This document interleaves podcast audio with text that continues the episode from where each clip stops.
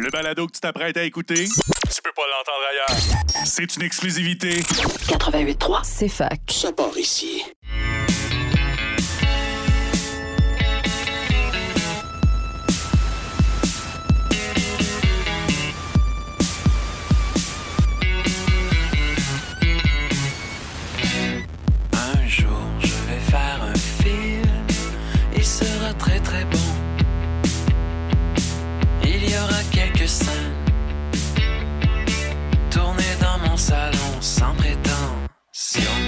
Bon midi à tous et à toutes. Bienvenue à Ciné Histoire. hein. On a fait relâche la semaine passée, mais on revient en force euh, euh, cette semaine. Ouais, c'est ça, pendant la relâche, c'est ça, parce qu'on a le temps. On a le temps de, de se consacrer à ça.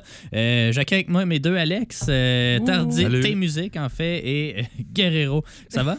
Oui, ça va bien. Yes. Euh, toi, toi, on s'en fout. Ouais, c'est ça, ouais, ça. Euh, fait du bien, la petite relâche cette semaine? Ben, Oui, oui, puis non. Toi, t'as travaillé, Moi, j'ai continué à travailler. Moi, j'ai déménagé. C'est pas tant. Ouais, ouais, ouais, non, je comprends. J'ai travaillé aussi, mais j'ai gamé un petit peu quand même. Ouais, Euh, ouais. j'ai surtout écouté beaucoup de films. Euh, Hey. Ah oui. Euh, Hogwarts Legacy sorti sur la Switch. C'est vrai. Ouais. Là, t'as plus l'argent pour te l'acheter. Ah, je vais vendre quelque chose. ouais, c'est ça.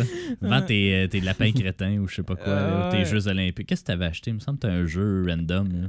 C'était pas Mario euh, Rabbit, là? Ouais, c'est ça. C'est bon, ça. Ouais? OK. Ben, c'est ça, lapin crétin. Eric Euh, me l'a conseillé. Bon, ben, Hein? salut. Ouais, mais Bon. lui, il paye pas pour ses jeux, il craque tout. Bon. Fait que, ouais, ben, mais ouais, c'est ça. On, on a, j'en ai le profité. Kiro des jeux vidéo.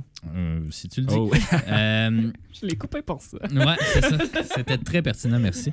Euh, ouais, euh, ben, euh, il y avait une grosse sortie qui est sortie euh, vendredi passé, puis on, vu que ça prend comme un gros, une grosse plage horaire pour aller le voir, ben, on en a profité cette semaine pour tous et toutes, ben, tous, tous aller le voir. Je sais pas pourquoi j'ai féminisé ça. Euh, c'est Killers of the Flower Moon, le nouveau film de Martin Scorsese, 3h26. euh, c'est euh, c'est balèze. Euh, heureusement, on était bien assis dans, dans la salle luxe, mais euh, ouais, Nouveau film de Scorsese qui revient depuis euh, Irishman. Ça fait 4 ans, je crois, de son dernier projet. Ouais. Là, il, il- il se promène un peu où est-ce que l'argent y est. là. Ça, c'est un Apple Original, mais qui sort en salle. Avant ça, c'était un Netflix Original.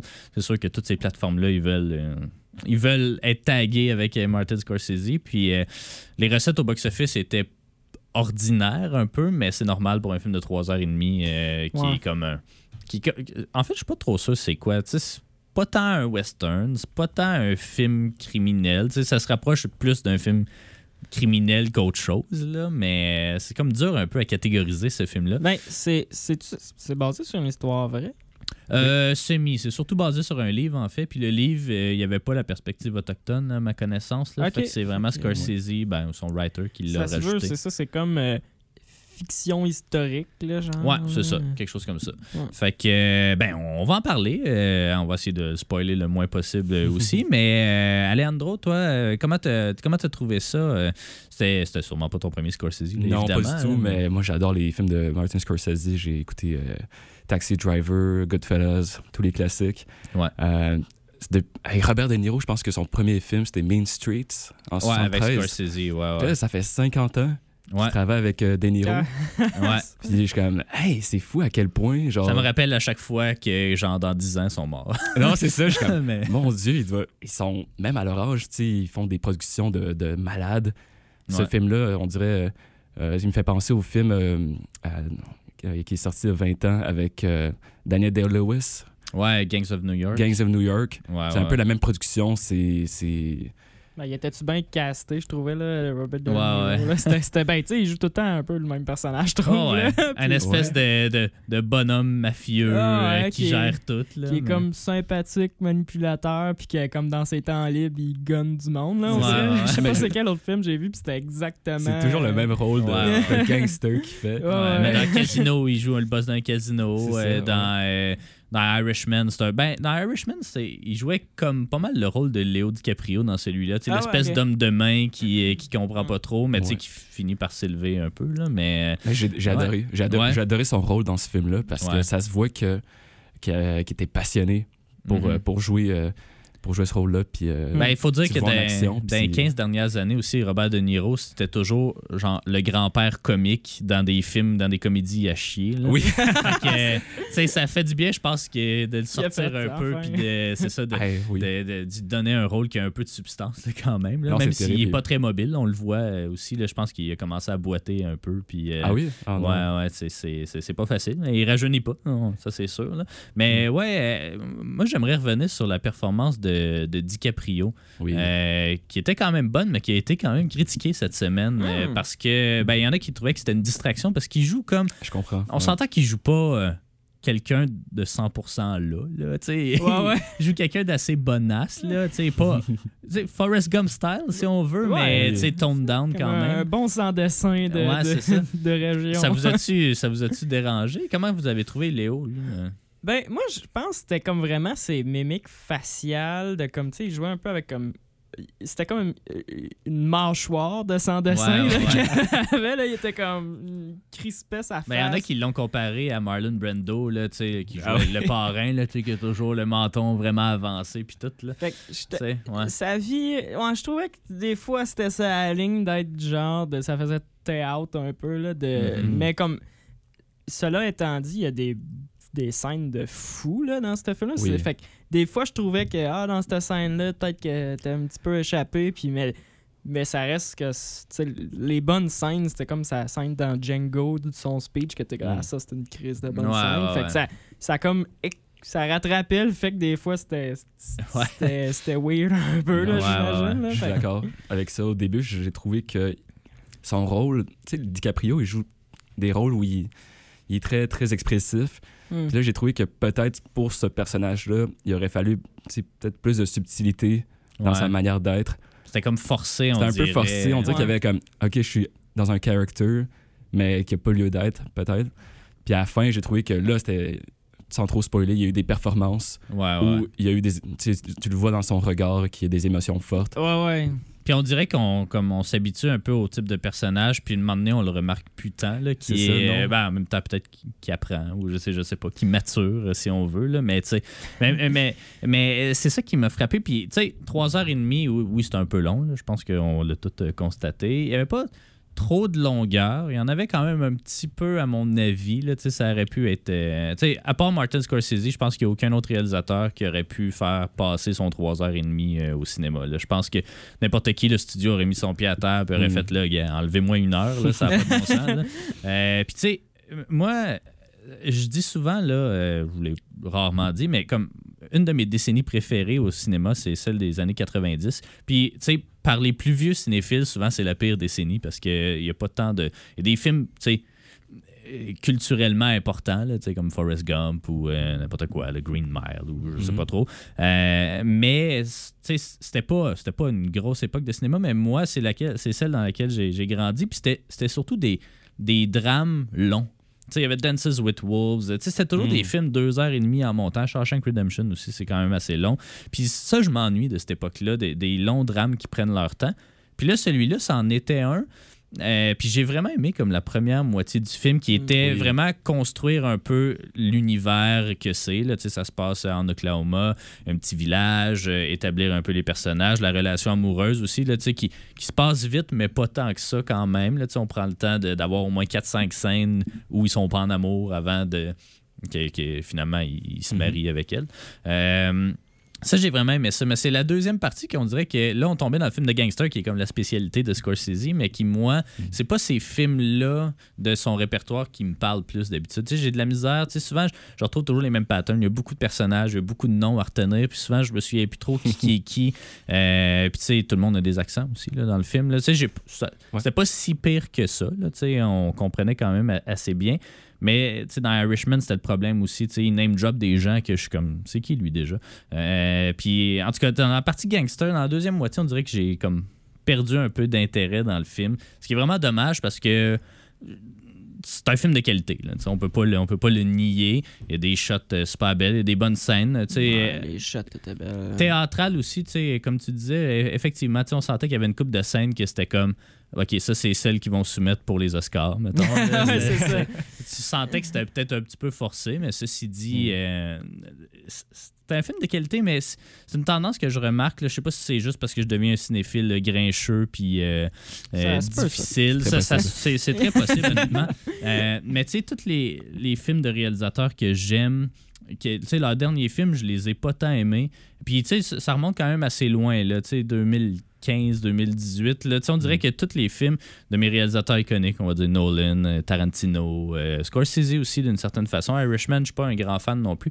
On dirait que c'est ça, sont toujours ultra bien craftés parce qu'ils ont 200 fucking Ouais, millions de budget, mais il n'y a rien qui vient me chercher sur le plan émotionnel, sur le plan. L'histoire est intéressante, mais oubliable. Tu sais, j'y ai pas vraiment repensé à ce film-là euh, depuis qu'on l'a vu lundi, là, euh, mardi. Fait que, euh, tu sais, je sais pas si euh, ben, vous êtes d'accord, oui et non. Là. Vous êtes pas encore des cinéphiles grincheux, fait que ça, c'est cool. Mais moi, j'ai- j'ai j'ai aimé ta réaction en sortant de la salle, Alex. Tu as juste dit, c'était vraiment fucking bon. Puis tant mieux, Ouais. parce que moi, on dirait que j'ai pas tant aimé ça, mais je suis content de voir, puisque il y a un gros buzz, de tout le monde a vraiment bien aimé ça. Puis moi, je suis comme, ah, c'était cool, mais, mais sans plus. Fait que je suis content de voir que ça, ça, ça t'a plu à toi, qui est quand même un public cinéphile éduqué, mais pas, euh, tu sais, que t'as pas vu euh, 5000 films dans ta vie non plus. Là. Fait que je suis content de voir que c'est peut-être juste moi le problème. non, je suis, d'accord avec euh, plusieurs points. Euh, J'ai vraiment adoré la première partie aussi du film, où on voit un peu comme est-ce que DiCaprio, son personnage, c'est qui lui réellement? Est-ce qu'il est gentil? Est-ce qu'il est méchant? Est-ce que c'est l'antagoniste de l'histoire Puis peu à peu, ça se développe. Puis ça, j'ai vraiment aimé comment c'est pas dès le début, tu ne sais pas si c'est qu'est-ce qui se passe euh, derrière les coulisses des personnages. Mais ensuite, euh, ça se dévoile peu à peu dans, dans l'histoire. Fait que ça, j'ai ça, j'ai adoré. Puis c'est la deuxième partie où ça devient plus un film de, de, de, de criminels puis de, de gangsters. Ça, je pense que oui, tu vois les mêmes patterns que tu vois dans les, dans les derniers films de Scorsese ou dans les films des années 70-80. On dirait qu'il re- il retourne à ses vieilles euh, ses habitudes de, de Ouais. toujours avoir des grosses histoires avec beaucoup de personnages, puis à la fin, tu te perds un peu dans les détails. Fait que c'est sûr que t'as ce, t'as ce, ce, ce point-là dans le film, mais en même temps, c'est un film de Scorsese. Alors, tu t'attends à voir des, se développer en quelque chose de, de gi- gigantesque, au Ouais, final. ouais, ouais. Puis, tu sais, je suis pas déçu. Puis, tu sais, oui, c'est long, mais au final, euh, c'est moins fâchant de payer ton billet de cinéma Ouais, euh, c'est ça. 10$ piastres ou 15$ piastres, puis d'en avoir pour ton argent plutôt que pour un film d'une heure et quart, mettons. Là, ça, il y en a pas tant que ça, des films Mm. d'une heure et quart, mais bref. Euh, ouais, c'est ça un dernier mot, peut-être euh, sur d'autres choses que tu as aimé, Alex? Ouais, ben je trouvais que souvent ce que je reproche au film, puis que c'est qu'on s'attache pas assez au personnage avant qu'il est tué ou quelque chose, Ouais, ouais, là, ouais. comme vu que ça dure, c'est ça, mettons une heure et demie, un film. Euh, là, ben justement, la première partie du film qui, euh, qui était ben, une heure et demie, le temps d'un film, c'était vraiment un peu la mise en situation. euh, on apprend à connaître les personnages. Ça a fait que ben, pendant la deuxième partie, où il y avait l'action, où il y avait le, dénouement puis tout, ben on, on- je trouvais qu'on on, on, on, on votait là, pour des personnages, Ouais, on ouais. s'y attachait plus. Fait Ouais. c'est ça, des fois, des films, c'est ça, il y en a un qui meurt, puis c'était censé être triste, puis j'étais comme, ben, je sais, on- il y avait genre un trait de personnalité. là, ça. ça. Tandis que là, on- ils ont fait le, le tour de chacun, puis ça fait que c'est comme un, un bon. euh, un- une belle jonction entre les films puis les séries. là. Ouais. Parce que, tu sais, on s'entend quand on lit le résumé, tu sais, c'est vraiment, il y a des gens qui tuent des membres de- du peuple Osage, puis Mhm. euh, le FBI enquête. C'est ça le synopsis officiel. Le FBI, en tant que tel, il arrive à 2h30 dans Oui. le film. Fou. J'étais comme, tu sais, j'avais comme oublié qu'il allait m'emmener popper. Puis là, t'as Jesse Plemons qui pop. Puis il est Oui. comme, I'm FBI. Puis là, t'es comme, c'est quoi ça, FBI?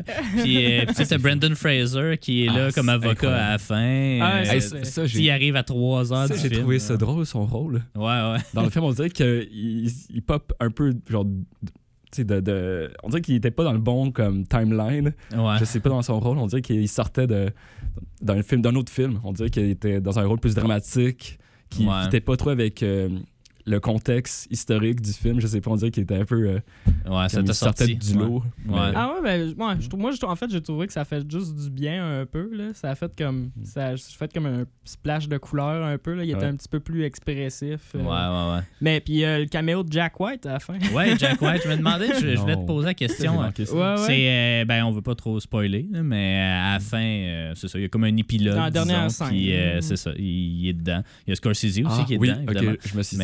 Mais, ouais. mais ouais, ouais, ouais, c'est ça. Puis c'était quand même cool parce qu'on fait Ah de la radio, puis c'est de la radio. Mais, Ah ouais, ouais, non, c'était vraiment vous, cool. euh, Vous, vous irez écouter ça. Euh, fait qu'on lui donne euh, trois morceaux de robot euh, sur quatre. Ça va être ça. Fait que, allez voir ça. Allez voir ça. Ça vaut la peine. Même en langue originale, tu sais, c'est ça, j'ai dit. oui, il y a bien des accents, mais c'est pas trop compliqué à, à comprendre quand même. Puis c'est ça. C'est, du gras Scorsese quand même, même si moi, je suis plus du genre à aimer ces films. Moins criminels comme ça, là, comme Le Loup de Wall Street ou comme euh, Mm. Dernière Tentation du Christ ou euh, Mm. des affaires, euh, c'est ça, un peu champ gauche qu'il a fait dans sa carrière. Euh, merci beaucoup. Euh, on s'en va en pause publicitaire, puis au retour, on va parler brièvement de Ma Cité Invincée, un nouveau documentaire qui a pris l'affiche la semaine dernière. Mais on s'est entretenu avec les deux réalisatrices. Restez des nôtres. Un jour je vais faire un film, je ferai la prise de son,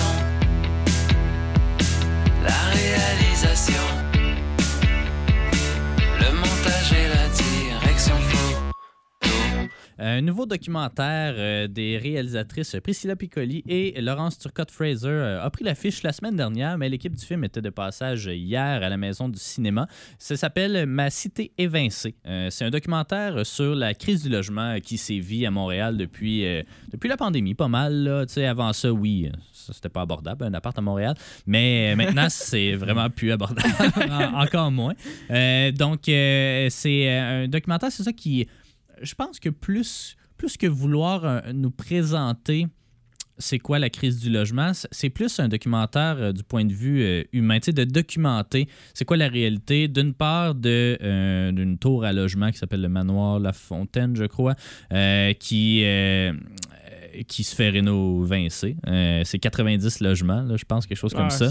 Euh, puis euh, c'est ça, tous les locataires qui doivent euh, quitter en trois mois pendant la pandémie. Puis le deuxième point focal, c'est la communauté, on va dire, itinérante de, ben, de Montréal, là, mais c'est quelques itinérants qui ont, ont, ben, ont campé, entre guillemets, là, c'est pas, le bon terme nécessairement, mais se sont réfugiés, disons, dans le, campement de Notre-Dame, euh, sur, la rue Notre-Dame à Montréal, un campement qui a été démantelé, puis là, après ça, qui, un petit peu... euh, qui se promènent de gauche à droite ici jusqu'à temps que la, poli- la police les retrouve. Fait que on suit un peu ces, deux facettes-là euh, du documentaire. Puis, c'est ça, c'est une- c'est plus une réflexion, ben pas une réflexion, mais ça, une espèce de film sur la solidarité de ces communautés-là euh, euh, qui, qui- les unit d'une certaine façon.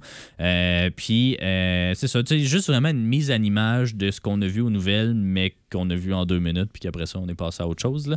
Euh, Alejandro, tu l'as pas vu, mais je te- je t'invite à, à le regarder, euh, vraiment très intéressant. Mais euh, Alex, toi, tu l'as vu, Oui. euh, puis je pense que tu as bien aimé ça. J'ai vraiment aimé ça. Maintenant que tu es rendu propriétaire, euh, tu- tu- c'est c'est ça. c'est- tu peux regarder le monde euh, avoir de la misère à se trouver du logement, c'est ça? Euh, oui, c'est ça. Ben, ben, je l'ai vécu de façon à petite échelle. là. On- Mon autre logement aussi, l'année que je suis parti, c'était pour me rapprocher aussi de l'université que j'étais quitté, là, mais là, il augmentait de genre 150 dollars pour rien. Puis, tu sais, en tout cas, fait que j'ai tout le temps eu du trouble avec mes propriétaires. Là, fait que je, je suis quand même pas si loin dans la réalité. Ouais, ouais. Mais aussi, euh, c'était vraiment bien construit, je trouve. euh, le documentaire, parce qu'on on s'attache vraiment, ils ont comme des personnages, là, on dirait Ouais. que c'est quasiment, on dirait des personnages de fiction, là, tellement qu'ils Mhm. jouent bien leur Ouais, rôle, ouais. tu sais. T'as Guilain hein, qui, est, euh, qui est en caravane puis qui se promène euh, Ah, un peu avec partout. son petit chien, là, il Ouais. est trop cute. T'as Euh, euh, Manon Massé qui est quand même pas mal dans le film aussi. Là. Ouais, ouais, à un moment donné, j'étais comme, hey, là, c'est-tu partisan, ce Ouais, documentaire-là? Ouais, je pense que oui. Mais... En même temps, ils ont été sur le terrain voir qui agissait, puis ah, ben, c'était Manon, fait que euh, c'est ça. sais, on- C'est sûr qu'on on s'y attend là, à ce que QS soit là parce que Ouais. c'est une porte-étendard. Ben, en tout cas, c'est- c'est c'est des revendications qu'ils font depuis longtemps. Là, fait que... Mais oui, euh, puis ben, en fait, ce que j'ai vraiment beaucoup aimé, c'était comme euh, les shots, là. Il y avait des beaux, beaux, beaux plans, là, que comme... Il y a des plans intéressants. tu sais, euh, les, les locataires de cette tour à immeuble-là, à un moment donné, ont comme écrit des messages sur les bâches parce que c'est comme en, en face du parc La Fontaine. Fait que c'est vraiment un très beau spot, puis tu vois de loin ce bâtiment-là. Mm. Puis ils avaient comme écrit plein de slogans justement sur euh, leur situation. Puis il y avait comme une shot de drone qui monte euh, verticalement euh, tout ça. Ouais, là. ouais, il y avait que- comme des high budget shots, là, mais juste Ouais, aussi des fois, là, c'était juste des transitions, puis leur plan, il était cadré, puis c'était, tu sais, c'était des déchets, mais ça restait comme hyper. Les règles des tiers étaient super comme définies, fait que ça fait du bien de voir un, un documentaire qui est beau aussi, tu sais, Mhm. euh, puis que, ouais, il y avait vraiment, vraiment des, be- des, des belles shots, puis ça m'a surpris, ben, pour un documentaire, que, y ait juste ce petit edge-là de, de, ben, de, de scénarisation, peut-être. Ouais, de mise en scène. Ouais. L'idée de la mise en scène derrière, euh, tu sais, c'est pas, ça reste très documentaire et pas fiction, là, mais tu sais. Ouais, ouais, il y y a- y des de- shots ouais, d'épaule, tu sais, que c'est sont dans comme une manif, puis que ça, ça bouge. là. Ouais, pas il n'y a pas de rail. Mais non, c'est. En ouais, steadicam dans manif. Là. Euh, mais ouais, euh, non, c'est ça. Puis c'est un documentaire fort pertinent. Là, Tu sais, là, la crise du logement, on, on pensait que ça se passait juste à Montréal, mais là, ça s'en vient pas mal. À Sherbrooke, c'est rendu, euh, rendu le cas. Euh, même dans des plus petites villes aussi. Là, euh, ça, ça se rapproche. Nous aussi, on a eu un campement euh, clandestin ici euh, à Sherbrooke, en dessous du pont Elmer. Ah ouais? Euh, il, il y a plusieurs parallèles à faire. C'est pas la même échelle qu'à Montréal nécessairement. Mais c'est ça, ça devient un enjeu pour la communauté étudiante, notamment l'abordabilité d'un d'un 4,5. là, tu sais, à un moment donné. Moi, quand je suis arrivé en 2014, là, ça fait même pas 10 ans encore. Puis mon 4,5, c'était 550. Là. Puis c'était un beau 4,5. J'avais une grosse cuisine, puis tout. Puis oui, c'est dans le coin des étudiants, là, euh, au Boisé. Ben, moi, c'était ça, ça rue La Roque. Mais comme quand je suis parti, je, je suis parti en- il y a deux ans, je pense. Puis, tu sais, je sais pas combien ils l'ont loué finalement, mais tu sais, je pense pas que c'est en bas de 900 C'est pièces. sûr. Non, c'est Ouais. ça, ça a augmenté. Non, Ouais. mon appart, quand je suis rentré, il était euh, 590. OK. Puis euh, là, mettons, mon, mon voisin de, de mur, là, qui est Ouais. littéralement à l'autre bord du mur, j'ai vu, il était mis en, mis en location. C'était 950. là. C'est le même Ouais. appart. Là. Ouais, ouais, c'est fou, là. C'est quasiment le double. tu sais. Non, c'est en trois ans. Ouais. tu sais, ça, c'est la, la question des locataires, là, qui est surtout euh, l'accessibilité au logement, mais même du côté des propriétaires aussi, là, c'est, c'est un peu. Pas le Far West, là, mais les taux d'intérêt ont considérablement augmenté. Ouais, ouais, ils sont pas mieux. Ils sont, Non, non, non, ça a c'est pas l'air cool, là. Non, c'est ça. Fait que, même les gens aisés, entre guillemets, qui, ont, qui sont capables de se payer des maisons, ben même pour eux, ça devient difficile de se trouver une maison parce que s'ils sont pas capables de payer leur maison, leur recours, c'est d'aller en appart. Puis l'appart est le prix de la maison. Ouais, Fait que, c'est- en tout cas, c'est une roue qui tourne, puis euh, il va falloir qu'il y ait des mesures qui soient prises. C'est un peu ça le message euh, qui est envoyé d'ailleurs par le doc- documentaire. Euh, L'équipe du film était de passage euh, hier euh, dans nos studios, fait qu'on en a passé, on en a parlé un petit peu. Euh, puis euh, voilà, ben, je vous laisse entendre les deux réalisatrices, Priscilla Piccoli et euh, Laurence Turcotte-Fraser. Puis on revient dans quelques in- ben, on revient vers euh, midi 50 pour parler un peu des nouveautés de la semaine et puis de, de ce qui nous attend pour la semaine prochaine. Un jour je vais faire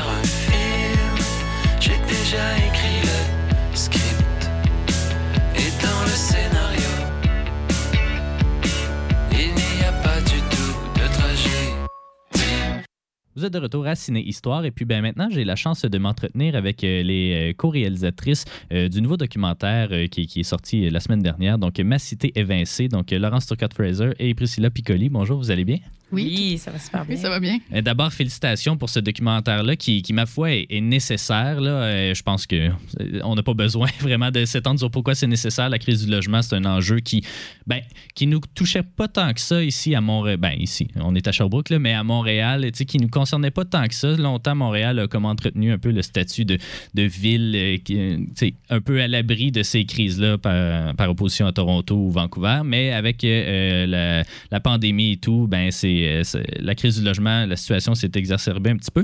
Euh, est-ce que, euh, est-ce que l'idée de faire un documentaire sur ça est vraiment venue avec cette exacerbation-là, pardon, ou si euh, vous aviez déjà à la base l'idée de, faire quelque chose qui porterait sur euh, la crise du logement? Euh, moi, j'avais en fait en tête de faire un film sur la crise du logement, mais en Colombie-Britannique. Puis Ok. j'avais fait de la recherche là-bas. euh, puis il y avait les- des j'avais vérifié. euh, En fait, c'est que c'était un, un, un projet qui part d'une re- d'une recherche universitaire. J'ai une amie qui avait fait une étude de sociaux.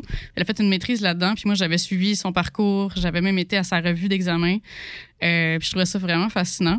Puis elle est repartie en Colombie-Britannique. On était restés en contact. Mais le quand j'ai vu que ça arrivait à Montréal pendant la pandémie, en fait, qu'est-ce que j'avais lu, tu sais. Mhm. Euh, j'ai vu aussi, tu sais, je savais que les. Je savais qu'est-ce qui allait se passer un peu, puis je me suis un peu fiée à ça. J'ai commencé à refaire des recherches, puis euh, j'ai appelé Priscilla Piccoli, euh, qui est ma- que- avec qui on a fait un court-métrage ensemble. Puis on s'est dit qu'on voulait faire de quoi avec ça, parce que là, à Montréal, ça arrivait en pleine pandémie, tu sais.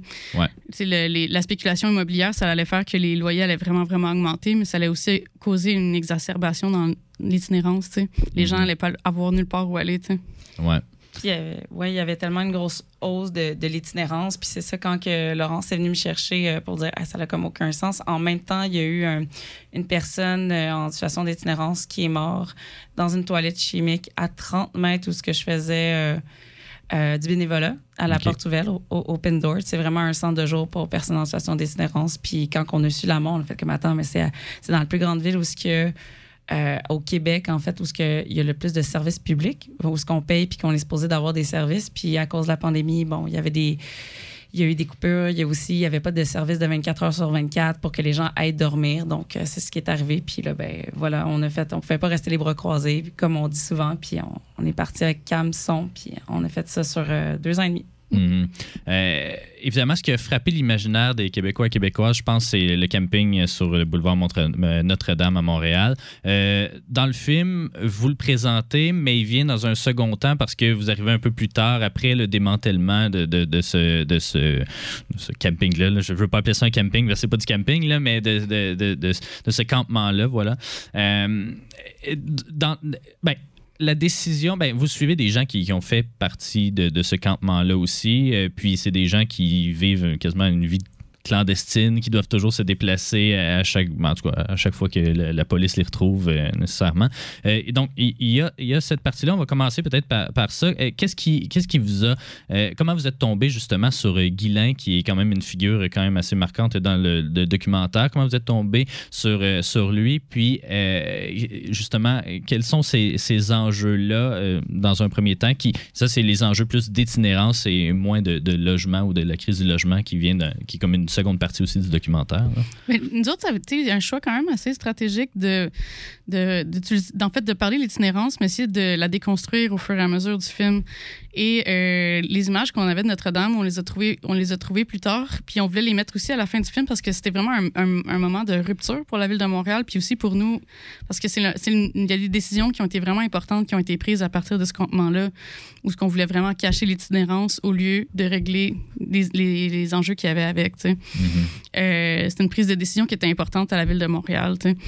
Puis euh, nous autres, on, quand on avait, le- un, on avait un lien quand même assez privilégié avec les gens avec les campements. Puis je pensais qu'on trouvait que c'était important qu'on puisse les rencontrer, tu sais, de, de, de dépasser les préjugés. Puis Guilain, ça s'est vraiment imposé de lui-même parce que c'est une personne qui est vraiment, vraiment charismatique, qui a voulu mettre l'itinérance de l'avant dans les médias.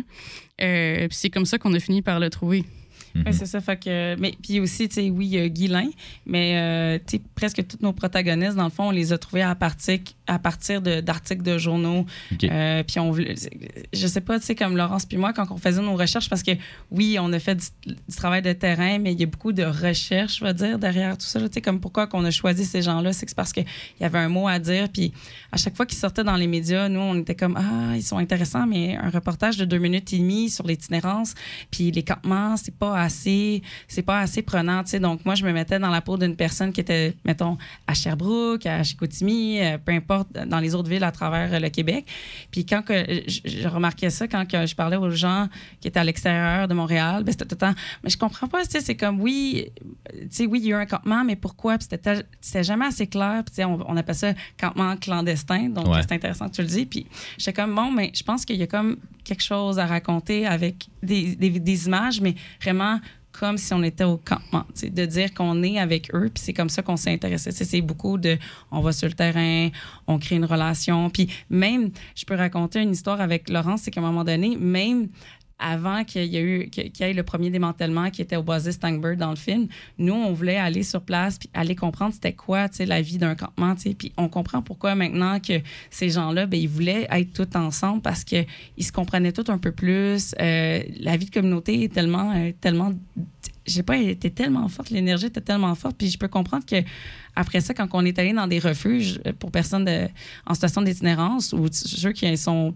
très, très, très vulnérables, on a, on a comme remarqué que, bon, ben, la liberté d'un campement, d'habiter dans un, dans un campement, c'est aussi une communauté. tu sais. Fait à travers le film, c'est aussi ça, c'est de savoir comment cohabiter, puis d'essayer de comprendre un peu plus pourquoi à Montréal il y a eu des campements, tu sais, puis pourquoi Mhm. ça grossit autant que ça de plus en plus dans les villes. Ouais. Puis les, les- nous autres, ça nous a vraiment surpris aussi durant le processus du film que les enjeux de campement, en fait, se sont étendus en ce moment à l'échelle du Québec. sais. Même à Sherbrooke ici, euh, il y en a eu un pendant la pandémie euh, qui est revenu une deuxième fois aussi là, sous le pont Elmer euh, près du centre-ville, qui a été démantelé aussi pour euh, bon, raison, euh, risque d'incendie ou en tout cas n'importe quelle raison qui Ouais, euh, oui, qui mais ont vont- dit la même chose pour Ouais, c'est ça, là, Ouais. exactement.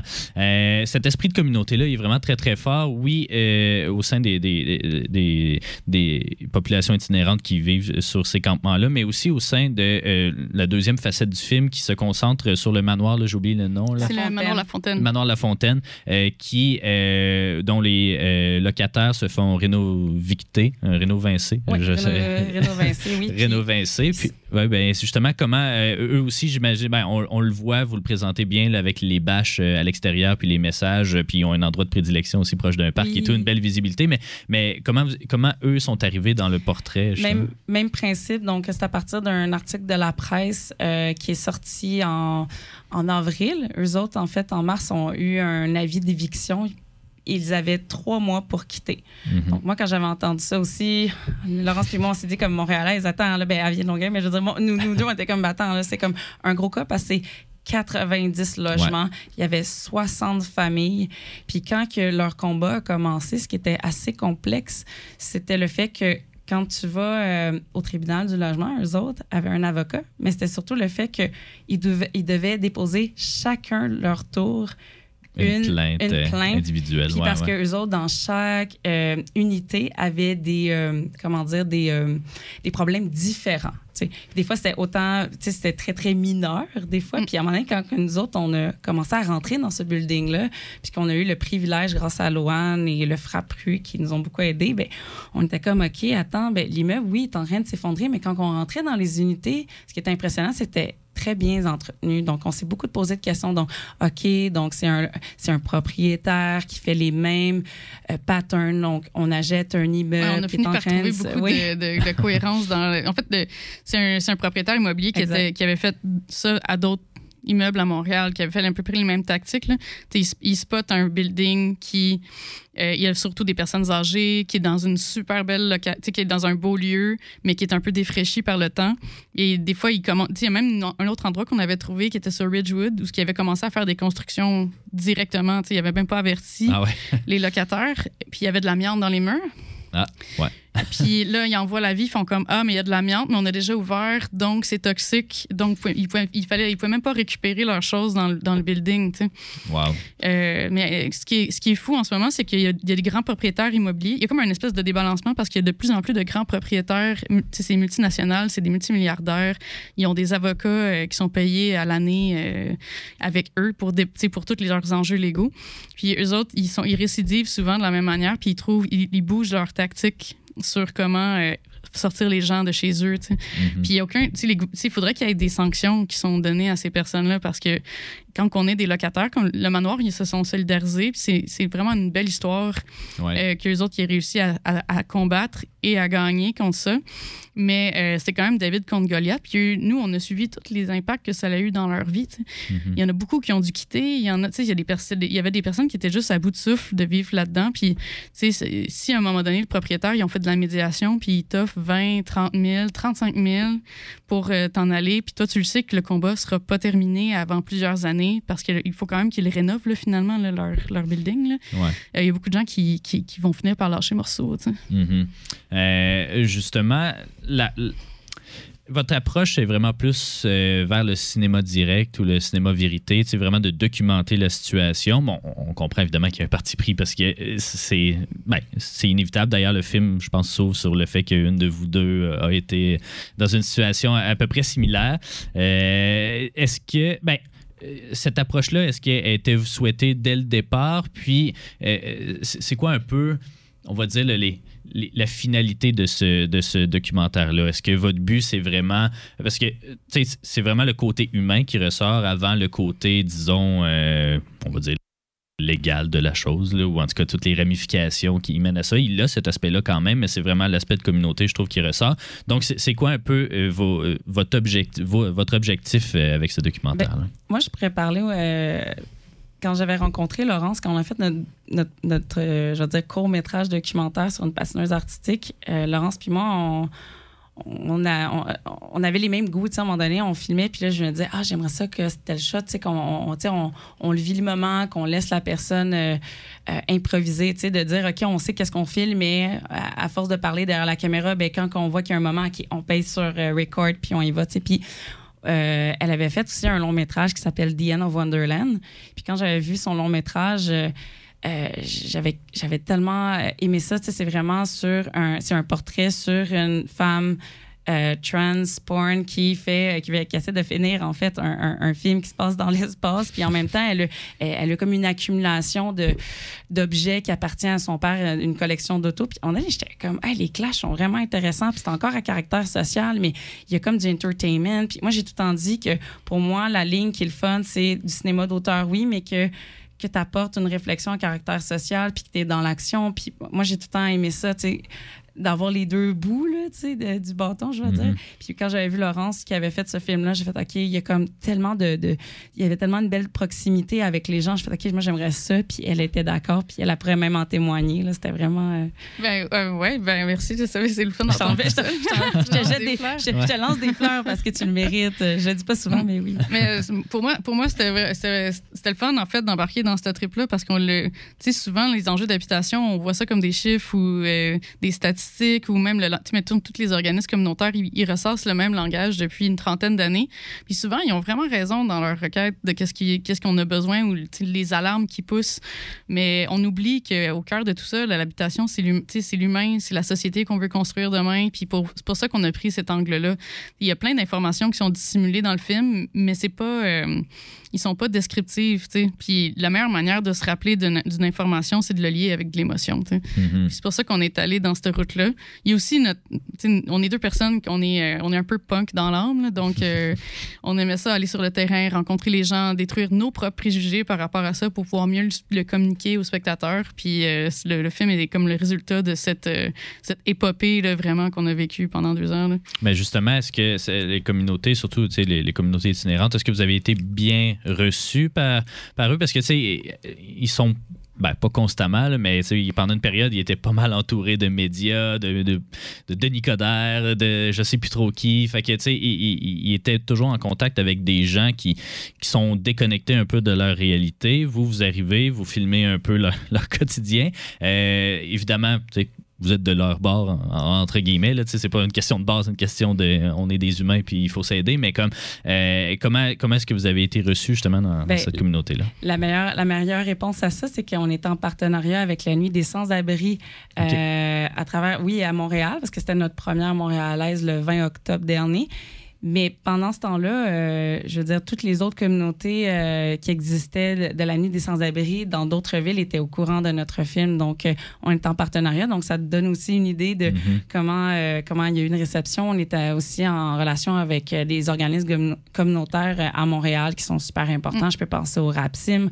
Euh, Frapperie aussi, c'est pour les personnes aussi qui à faible revenu, qui ont de la misère à se payer un Mais tu as loyer fait aussi du bénévolat à porte du ouverte. bénévolat à porte ouverte. Donc, tu sais, il y avait vraiment une démarche. Euh, donc, c'est normal que le film ait été accueilli, je pense, d'une bonne manière sur ce côté-là, mais notre vrai objectif, c'est que ça pouvait aller, aller chercher la classe des décideurs, des Ouais. décideurs, pardon, donc les Mhm. politiciens. Puis, justement... Autre que QS, là, parce qu'eux, on sait qu'ils Oui, sont, oui. sont de votre bord aussi. c'est la CAQ, c'est le Parti libéral. Exactement. Euh, mais tout ça pour dire que euh, hier, euh, on était à Québec et on, on a vu euh, Madame Hélène Duranceau, qui est la ministre de l'Habitation. Et quand que nous, on l'a su et on l'a vu en personne, on a fait OK, je pense qu'on a comme passé là un stade euh, Ouais. d'accomplissement quand même extrême parce que, que, ben, de voir que le, le- le parti, en tout cas une, une, une femme qui se présente euh, de la co- coalition Avenir Québec dans la salle. Moi, j'étais, OK, là, c'est la, la- c'est- Mhm. c'est- le summum, là, c'est genre, c'est un film euh, indépendant Ouais, ouais, fait ouais. sur la crise du logement. euh, tu sais, la Mhm. CAQ, qui sortent pas souvent de leur tanière Non, là, euh, Non, ces jours-ci pour les enjeux C'est un sociaux, film là. contre eux. On comprend que la crise, euh, crise du logement ne vient pas seulement de la CAQ non plus, mais tu sais, c'est c'est elle qui a le pouvoir. Mais, entre oui, guillemets. mais en même temps, ça l'attaque pas nécessairement. Tu sais, je veux dire, on marque pas genre la CAQ est méchante. Ouais, c'est ouais. pas ça le but.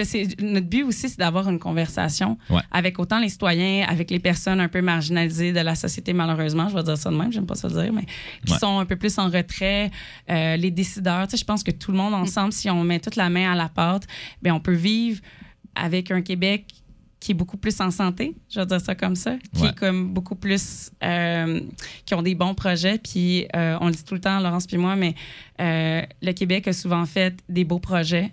Puis là, ça serait le temps qu'on laisse pas euh, les gens dans l'oubli, dans des projets où ce que voir qu'il y a des des gens qui construisent des immeubles qui coûtent, euh, quand on parle de logement abordable, désolé le mot, mais abordable, c'est pas 2200 pièces par mois. On sait pas du 2800, c'est construire aussi du logement social, avoir un registre de loyer aussi. Ce qui veut Mhm. dire, c'est d'enlever les immeubles d'un- marché, mais aussi de euh, d'essayer de contrôler euh, les, les euh, pardon, les quartiers qui sont aussi très, très, très attaqués des évictions. Tu sais, moi, j'habite dans le plateau, puis, euh, tu sais, plateau Petite Patrie, euh, vous le connaissez, là, à Sherbrooke, là, c'est, il y a comme Ouais, des ouais. spots, puis là, à un moment donné, c'est, ah, ça, c'est un coin intéressant, puis on va, on va dé- Ouais. dévisager ce quartier-là, tu sais, puis on l'a vu avec le Myland, et toi, tu pourrais en parler longtemps? Oui, oui, mais c'est mais c'est parce qu'on est dans un contexte économique qui va devenir vraiment difficile parce que les personnes qui ont des vieux bails, euh, ils vont payer la moitié du prix du marché. Puis la- le prix du marché, en ce moment, il est parti. Il, il partait en vrai quand on a commencé le film, mais il n'a pas fini, tu sais. Non. Euh, moi, quand j'ai dû me reloger, j'ai payé 50 de plus de loyer, mais je parle à mes amis, puis eux autres cherchent un appartement, puis c'est encore, ça continue de grimper, tu sais. Ouais. Donc, un propriétaire immobilier qui voit qu'il y a quelqu'un qui paye 800 dollars par mois pour un logement qui pourrait louer 1700, 1800 dollars par mois, il va trouver une façon de sortir le locataire. tu sais. Mhm. Euh, On peut pas mettre. Faut, faut, il, faut, il faut protéger les, faut protéger en ce moment le marché, le- les locataires. En fait, il faut protéger tout le monde, ultimement. Mais Ouais. si, si les locataires sont pas protégés en même temps que en ce moment, il y a, les, avec les taux d'intérêt, il y a beaucoup de personnes qui seront pas capables de payer leur hypothèque quand ils vont renouveler dans les, pro- dans les deux, trois prochaines années. tu sais. Même des gens qui ont acheté pendant la pandémie, quand les taux d'intérêt étaient super planchés puis qu'on recevait de l'argent du gouvernement, ça peut vraiment déréguler, dé- dérégulariser le marché et mettre beaucoup, beaucoup de gens dans le trouble. tu sais. Puis on n'est pas à l'abri non plus de ces gros euh, conglomérats d'habitation aussi. Là, Tu sais, un, un bloc qui appartenait à une petite famille, euh, tu sais, il y en a encore un peu, mais il va en avoir de moins en moins. Puis souvent, on est porté à vendre plutôt que de, de se casser le basic à l'entretenir. que, Ouais. Puis euh, il y a aussi avec le, le tribunal administratif, c'est tu sais le tribunal du logement, pardon, c'est- vraiment euh, ça a été mis en place, c'est des vieux, c'est un vieux système. Faut Ouais. savoir que ça existe depuis très très très longtemps. Euh, Rappelle-moi, c'est quoi la date? Ça, ça a été fondé en, 19 en 1975. Ok, oui. Dans un, ça. dans un contexte vraiment similaire à aujourd'hui, tu sais, c'était un Mm. contexte d'hyperinflation. Ouais. Euh, il y avait beaucoup de propriétaires que quand il y a des situations hyperinflationnistes, il y a des gens qui s'en mettent plus dans les poches parce que les gens s'habituent à la hausse de prix. Un peu comme avec l'alimentation en ce moment, si la- la- ça augmente à chaque semaine, à un moment donné, les gens se posent plus de questions parce qu'il y a, y comme une perte de contrôle. Mais c'est aussi là qu'on voit qu'il y a certaines compagnies qui ont des, des- des profits records parce qu'ils en profitent. mhm. Puis il y a un regroupement de locataires à ce moment-là qui se sont mis ensemble. Je pense que c'est comme 5000 locataires euh, qui, ont qui ont créé leur, le- je pense c'est leur Le claque. Leur claque. Ouais, exact. Puis eux autres ont créé la régie du logement qui était là pour faire le contrôle des loyers. Mais c'est en Amérique du Nord, il n'y a pas beaucoup d'endroits qui ont de contrôle des loyers. Puis on est l'endroit qui a le plus de lois qui protègent les locataires. Puis c'est la raison pourquoi nos, nos loyers seront plus bas. Puis euh, si on a des. Là, on, on a aussi la ministre de l'Éducation. ben, la ministre de l'Habitation, euh, elle, elle- elle veut ouvrir le débat aussi de, re- de, de revisiter ces lois-là. Mais est-ce qu'on veut vraiment euh, qu'avoir quelqu'un qui, est- qui est une ex-courtière immobilière puis qui a acheté sa première maison sans hypothèque à 770 000 euh, refaire les lois du tribunal? Euh, tu sais, Ce film-là, ce film-là Ouais. veut qu'on prenne un. un, un- Ça, pas faut qu'on soit ensemble. là. tu sais. Il faut qu'on se tienne ensemble puis qu'on dise non parce que euh, les impacts de tout ça, on le voit ailleurs. tu sais, On le voit en Colombie-Britannique où ce que les gens peuvent plus sortir dehors au centre-ville parce que Ouais. il y a trop, de- tu sais, c'est trop, euh, il y a trop de pauvreté puis ils se font, tu peux te faire attaquer en pleine rue parce que quand les gens sont, quand les gens ils ont, ils ont tout perdu justement, ils, ils ont Mhm. tout perdu. tu sais. Mais Ouais. c'est surtout que quand tu es travailleur puis que tu es plus capable de- d'être dans ta propre ville puis qu'il faut que tu sois à l'extérieur pour aller euh, dans ta- Ouais, la ville où ce que justement tu as, un boulot, ben c'est comme euh, ça, ça devient bizarre là, à un moment donné, quand tu es un constructeur, tu même il y, a- il y a une ministre qu'on connaît, ben en fait une ministre de l'Ontario en fait euh, qui C'est une- c'est une mairesse. une mairesse pardon pardon Ouais, pardon Une, je- une jeune mairesse en Ontario, Oui, dans ça. une petite ville en Ontario Qui qui, même qui pas, peut pas euh, qui peut pas s'acheter une maison avec un salaire de 90 000 par année. Donc, puis il n'y a pas vraiment de logement là-bas, donc elle doit habiter chez ses parents. Fait que, tu sais, ça vous donne une idée à quel point que c'est un Ouais, peu ouais. déconnecté. là. Donc, tu sais, c'est sûr que euh, réavoir un, un- un- un- de revoir les, les, les, les, désolé, là, les, euh, les trucs mis en place, je veux dire, les, les, les, Les politiques les politiques, ouais. merci, qui sont mises en place au tribunal administratif du logement. Tu sais, c'est un vieux système, là. donc c'est juste de revoir. ça, Mhm. prend, ça prend des années, mais au moins, il y, y a déjà, il y, a- il y aura un avancement. Ça, c'est sûr. Donc, tu sais, nous autres, on fait un film, on a une discussion. euh, c'est pour ouvrir aussi. euh, c'est ça, tu sais, comme de mettre sur table euh, qu'est-ce qui marche, qu'est-ce qui marche pas. Nous autres, on est en cinéma d'observation, puis ça, ça vous dit, tu sais, qu'est-ce qui marche, qu'est-ce qui marche pas. Mais nous autres, on a tout le temps été ouvertes à, à la discussion. Puis nous, quand on a commencé le projet, on s'est promis que ce soit au niveau de, des décideurs, de- au, au niveau politique, au niveau de la classe moyenne, au niveau de la classe des plus démunis, de dire on n'a pas de jugement, on va sur le terrain, puis on donne, au micro, on donne le micro aux gens qu'on entend souvent peu ou Puis, pas. puis aussi, aussi le- de redonner de la force aux organismes communautaires qui, en Aussi. ce moment, Ouais. euh, c'est eux qui, c'est eux qui emmènent vraiment, vraiment en large avec peu de sous. Puis euh, c'est eux qui sont en train de soutenir tout ça. Là, puis il y a des cris d'alarme qui se font. Euh, si- S'il y a une hausse critique de l'itinérance, ça va dérégulariser vos quartiers. Tu sais, que vous, soyez, que vous ayez votre maison ou votre hypothèque payée depuis longtemps, c'est sûr que ça va influencer votre vie, que vous le vouliez ou Ouais. pas. C'est un peu ça que le message aussi qu'on traverse, qu'on veut faire passer à travers le film. Parce que souvent, quand on n'est pas dans, quand, quand on est en situation de privilège dans la société, on oublie que ça peut nous affecter. Mais on a, ce film-là est, est est quand même basé sur des recherches qui ont été faites ailleurs avant, puis on a pu. C'est pour ça que le monde fait comme ah vous étiez d'avance sur ce qui se passe, mais c'est parce qu'on a suivi les signes Mhm. d'un, tu sais, on a suivi les signes de, de quelque chose qui, qui allait arriver. Tu sais, pas, c'est pas venu des personnages qu'on a rencontrés d'avant. C'est pas venu, euh, c'est, c'est pas venu du fait que, que tu sais, on savait que le campement Notre-Dame existait, mais on savait pas c'était quoi ses impacts. C'est vraiment, on a fait, hey, ça, ça va arriver. Puis après, on est allé chercher des gens, puis tout le monde a fait, oui, oui, oui, venez-vous-en, là, genre, c'est en train de se passer. là. Ouais, ouais. Une chose est sûre, la discussion va être euh, enclenchée. Tu sais, vous l'avez mentionné euh, avec la présence de la ministre, mais vous êtes en petite tournée euh, un peu partout au Québec aussi. Puis je suis sûr, tu sais, c'est le genre de documentaire aussi qui, qui, qui va avoir des projections spéciales ici et là, que ce soit organisé par des, des- des organismes, que ce soit en tout cas des, des lieux de, de- de discussion comme ça qui vont se créer parce qu'effectivement, puis on espère aussi que ça attire justement une population qui n'est qui est pas, la, la- qui est pas hétérogène, là, que ce soit pas juste des gens qui ont vécu ces situ- des, des situations similaires d'itinérance et tout, mais que ce soit aussi des gens privilégiés qui, qui remarquent ça puis qui voient ce qui se passe puis qui ça leur donne peut-être envie de s'impliquer dans une cause ou en, en tout cas, tu sais, c'est- Ben- c'est vraiment ça l'objectif. Ben oui, puis déjà que la ministre de l'Habitation, on sait qu'elle est quand même assez privilégiée. Euh, on s'entend que pour nous, euh, déjà de l'avoir vue euh, dans cette projection-là, on était comme, OK, il y a un travail qui est fait et elle a entendu que c'était important de voir ce film-là. Puis Ouais. après ça, tu sais, je vais- à voir qu'est-ce qu'elle va faire, mais c'est un, c'est un, début. Ouais. Fait que- Reste à lire son review Letterboxd. Oui, c'est ça. Ouais, c'est ça. Mais- ah non, c'est ça. Mais, Une euh, étoile. oui, c'est ça, c'est ça. Mais sinon, euh, tu sais, pour, les, pour ce qui est de Sherbrooke, nous, on va être là au cinéma, euh, euh, à la maison du cinéma euh, toute la semaine. Euh, Il y a deux projections à chaque soir, 15h, 17h. Venez à l'heure que vous voulez. Puis, euh, tu sais, euh, si vous aimez le film, passez euh, le mot bouche à oreille. C'est tout le temps, je dis, le, le meilleur moyen. Puis, euh, sin- sinon, les réseaux sociaux. Mais nous, on l'a vraiment commencé avec pas d'argent, comme on disait. Puis c'était vraiment juste comme... On savait pas dans quoi qu'on s'embarquait au début, mais ça a été une méchante belle aventure avec Laurence. Ouais. Euh, merci beaucoup. Écoutez, euh, longue vie euh, au documentaire Ma cité invincée, là, qui, qui est à l'affiche depuis une semaine déjà, mais qui, euh, qui est pour une deuxième semaine ici à la Maison du cinéma. Merci beaucoup, Priscilla et Laurence. Merci. Merci. Un jour je vais faire un film,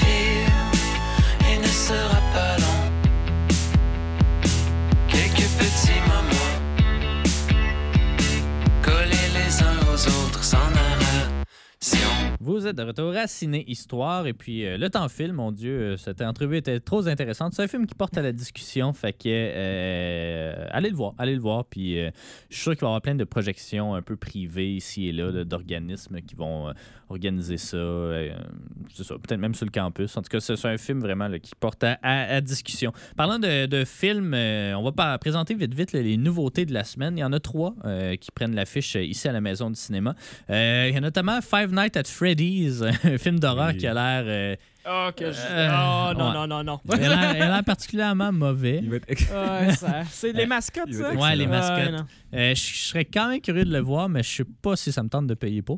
Euh, les reviews sont tombées euh, sur euh, Mediafilm notamment, puis ça a l'air que c'est très nul. Euh, fait que c'est un peu euh, comme je m'y attendais. Euh, tu vas aller le voir, Alien? C'est- J'aime ça, les films trash. Fait que on Ouais. je veux pas bâcher le film, mais, Les films mauvais, comme... mais les euh, films qui sont comme tellement mauvais qu'ils sont bons. Ah, les- ouais, So Bad It's ouais, Good, ouais. là. Ah, ça, j'en ai quand même pas mal chez Ah, nous. ouais. Euh, on va se faire une soirée cinéma. Euh, D'ailleurs, euh, prochaine rencontre au cinéma, euh, il faudrait aller voir, euh, il faudrait que vous voyez, en fait, Anatomie d'une chute, Oui. qui est le plus récent gagnant de la Palme d'Or euh, cette année, de Justine Triet. Euh, on a vu. euh, ah non, non, euh, parce que je suis allé au cinéma deux fois euh, cette semaine, puis euh, c'était pas cette fois-là, mais j'ai vu la bande-annonce. euh, euh, je savais pas trop c'était quoi, tu je savais que c'était comme une espèce d'enquête, un courtroom drama, mais euh, euh, ça a l'air vraiment bon. Euh, honnêtement, allez voir ça, ça, ça- ça promet. Je crois que c'est la soumission de la France pour les Oscars, là, je suis plus certain. Euh, je sais pas s'ils l'ont déjà annoncé, là, il me semble que oui, mais, mais bref, c'est sûr que. Puis Mediafilm, il a mis deux, là, qui est la, max- la note maximum que tu peux donner à un Mm. film. Là, fait que, tout comme Killers of the Flower Moon d'ailleurs. Fait que Mm. euh, ça, ça vaut vraiment la peine. Puis il y a un troisième film qui sort qui s'appelle Agent Libre, je crois que c'est Freelance euh, en anglais. C'est avec John Cena.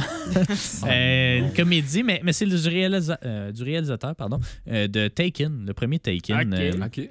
fait que, euh, honnêtement, ben, d'après moi, ça doit être une comédie. Là. Ça doit pas juste être un film. d'a- On dirait que John Cena, je l'imagine même plus dans un vrai film d'action, tellement c'est c'est un mime, là, ce Ben, personnage. ouais, ben, quoi son dernier... Excuse-moi, le- c'était c'était Suicide Squad qui avait fait, qui avait quand même un rôle Ouais. important. qui a- Ouais. Suicide Squad. Ben, euh, tu sais, il y a quand comédie. même un rôle comédie, là. Ouais, c'est euh. ça. D'habitude, c'est le comic relief euh, un peu stupide euh, du film.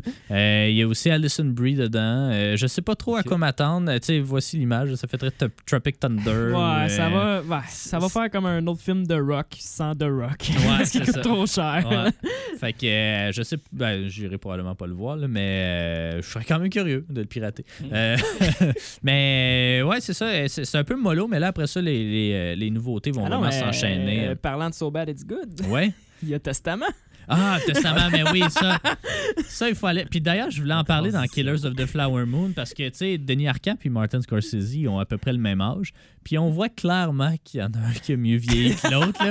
Euh, tu sais, autant Denis Arcand, pourtant, une des causes euh, qui, qui l'engage vraiment, c'est la, la réalité euh, des peuples autochtones et, et tout. Puis c'est toujours quand même central. Ben, en tout cas, il l'aborde toujours un peu dans ses films, dans ses 3-4 derniers films. Euh, Scorsese aussi il le fait. Je pense qu'il l'a mieux fait. que- Mais on l'a pas vu, Testament. Mais on veut vraiment Oui, aller le voir en groupe pour Laisser le rire. bénéfice du doute. Ouais, c'est ça. Je- ouais. La- la- en tout cas, l'affaire, je laisse le bénéfice du doute avant qu'il sorte. Mais une fois qu'il est sorti puis que tout le monde que je respecte dise que c'est de la merde, ben, ça risque d'être de la merde. Ah, il est Mais- pas sorti? oui, oui, il est sorti. Ok, ok, ok, Ouais, ouais, c'est ça fait genre 4, semaines, 3-4 semaines. Ah. Euh, mais les gens continuent d'aller le voir. Fait que, mais tu sais, on n'est pas le public cible. là. En tout cas, Ben je pense pas. Fait que, pense On pas est que quand un- même universitaire. Ouais, c'est ça. mais lui aussi. Euh, Ah mais, tu sais, en plus, en tout cas, c'est ça. C'est. Je pense pas que c'est un film qui prête à la discussion tant que ça.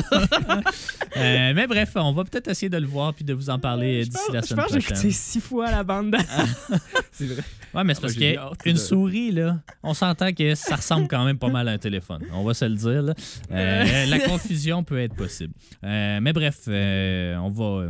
On va, on, on vous revient la semaine prochaine euh, avec euh, d'autres nouveautés, c'est certain. On n'a pas parlé du critérium de la semaine parce qu'on a manqué de temps et on n'a pas Mhm. réussi à l'écouter tant que ça.